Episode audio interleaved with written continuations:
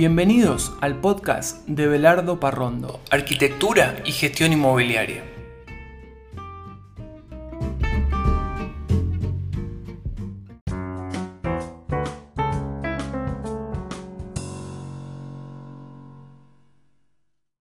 Bienvenidos al episodio número 8 del podcast Belardo Parrondo.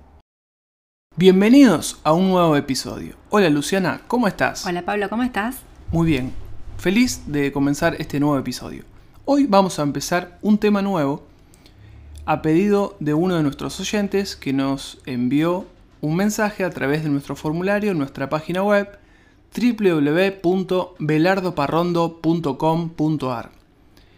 Este oyente nos preguntó si podíamos arrancar a hablar sobre un tema muy importante que es la tasación.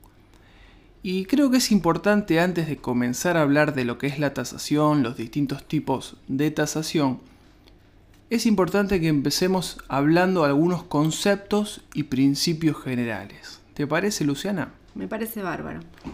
Me gustaría que, que empecemos hablando con una simple definición de lo que es tasar. ¿Qué es tasar? Bueno, tasar es estimar el valor económico de un bien. La estimación del valor económico es un pronóstico del precio que se obtendría por un bien inmueble ofrecido para la venta en un mercado y momento determinado. Y decimos estimar ya que determinamos un precio potencial probable. El concepto precio potencial alude a la idea del precio que tendría el bien en una compra-venta libre si ésta se produjere. El valor a estimar es económico. Con esta precisión se descarta la ponderación de otros valores, como los históricos o afectivos. Bien, cuando hablamos de bienes inmuebles, ¿de qué estamos hablando? Los inmuebles se encuentran fijos en un lugar. Los muebles, en cambio, pueden trasladarse de un sitio a otro, ya sea por sus propios medios, semovientes, por una fuerza mecánica propia, locomóviles, o por una fuerza externa. Bienes raíces. ¿Qué me puedes decir de bienes raíces? Bueno, se define como bienes raíces al suelo físico y aquellos elementos artificiales que se adhieren al suelo. Es la cosa física, tangible, que puede verse y tocarse junto con todos los agregados, en, sobre y bajo el suelo. La tasación del suelo o terreno como baldío, o del suelo y las edificaciones, o en el suelo, es un concepto económico, sea que esté en un estado baldío o tenga edificaciones. Nos referimos a la tierra como bien raíz. Cuando hablamos de nuestro Código Civil, ¿el Código Civil tipifica de alguna manera eh, la definición de bien raíz? Eh, si es así, me gustaría que me lo expliques un poquito y que me des algunos ejemplos. Exacto, tenemos tres tipos. Bienes inmuebles por su naturaleza, bienes inmuebles por accesión física y bienes inmuebles por destino. ¿Alguna definición en particular de cada uno? Los bienes inmuebles por su naturaleza son las cosas que se encuentran por sí mismas inmovilizadas, como el suelo y todas las partes sólidas o fluidas que forman su superficie y profundidad. Por ejemplo, la tierra, los ríos, árboles, cereales, plantas, minas de metales preciosos. ¿Está? Bien. Los bienes inmuebles, por accesión física, son las cosas muebles que se encuentran realmente inmovilizadas por su adhesión física al suelo, con tal que esta adhesión tenga el carácter de perpetuidad, o sea, los edificios, los molinos, las galerías de una mina, los pozos de petróleo. Y por último, los bienes inmuebles por destino son las cosas muebles que se encuentran puestas intencionalmente como accesorias de un inmueble por el propietario de este sin estarlo físicamente. Por ejemplo, los bancos, los pizarrones de un colegio y otros más. Perfecto. Una definición que creo que es sumamente importante dejar en claro y poder diferenciar de otras definiciones es saber qué es propiedad. ¿Qué podrías decir como definición de la palabra propiedad? Bueno, es un concepto legal que comprende todos los intereses, derechos privados y beneficios relacionados con el dominio, que permiten al propietario tener intereses específicos sobre lo poseído.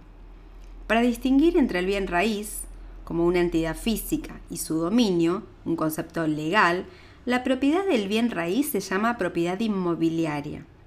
Los derechos asociados con el dominio de la propiedad raíz se refieren a un conjunto de derechos tales como el derecho a usar, vender, arrendar, donar o a elegir ejercer todos o ninguno de estos derechos. Excelente, muy claro. Me gustaría que vayamos redondeando este capítulo y dejemos en claro algunas otras definiciones de palabras. Bien. ¿Qué me puedes decir de la palabra precio? ¿Qué es precio? El precio es el término usado para designar la cantidad pedida, ofrecida o pagada por un bien o servicio. Es un hecho histórico, sea de conocimiento público o reservado. Debido a las capacidades financieras, motivaciones o intereses especiales, el precio pagado por los bienes o servicios puede o no tener relación alguna con el valor que pueden asignarle otras personas a esos bienes o servicios. Generalmente el precio es una indicación del valor relativo que el comprador, y o vendedor en cuestión dan a los bienes y servicios. ¿Qué me puedes decir de costo? ¿Qué es el costo? El costo es el precio pagado por los bienes o servicios, o la cantidad requerida para crear o producir el bien o servicio. Cuando se ha concluido su producción, su precio es histórico. El precio pagado por un bien o servicio se convierte en un costo para el comprador. Esta palabra que te voy a decir ahora me parece muy importante y creo que está bueno que todos nuestros oyentes sepan bien la definición. ¿Qué es mercado? Bueno, un mercado es el sistema en el que se intercambian bienes y servicios entre compradores y vendedores mediante mecanismos de precios. Un mercado puede ser local, regional, nacional o internacional. Decime una breve definición de lo que es valor. El valor es un concepto económico que se refiere al precio más probable al que llegarán compradores y vendedores de un bien o servicio que está disponible para su adquisición. El valor no es un hecho, sino una estimación del precio probable que se pagará por los bienes y servicios en un tiempo dado, conforme a una definición específica de valor. En el nivel más fundamental, el valor es creado y sostenido por la interrelación de cuatro factores que están asociados con cualquier producto, servicio o mercadería, que son utilidad, escasez, deseo y poder adquisitivo. El funcionamiento del principio de oferta y demanda refleja la compleja interacción de estos cuatro factores del valor.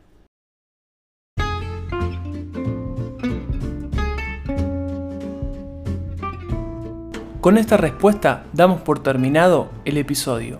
Gracias por escucharnos. No olvides suscribirte en la plataforma digital en la cual nos estás escuchando. Para preguntas y consultas puedes utilizar el formulario de contacto de nuestra página web. Hasta el siguiente episodio.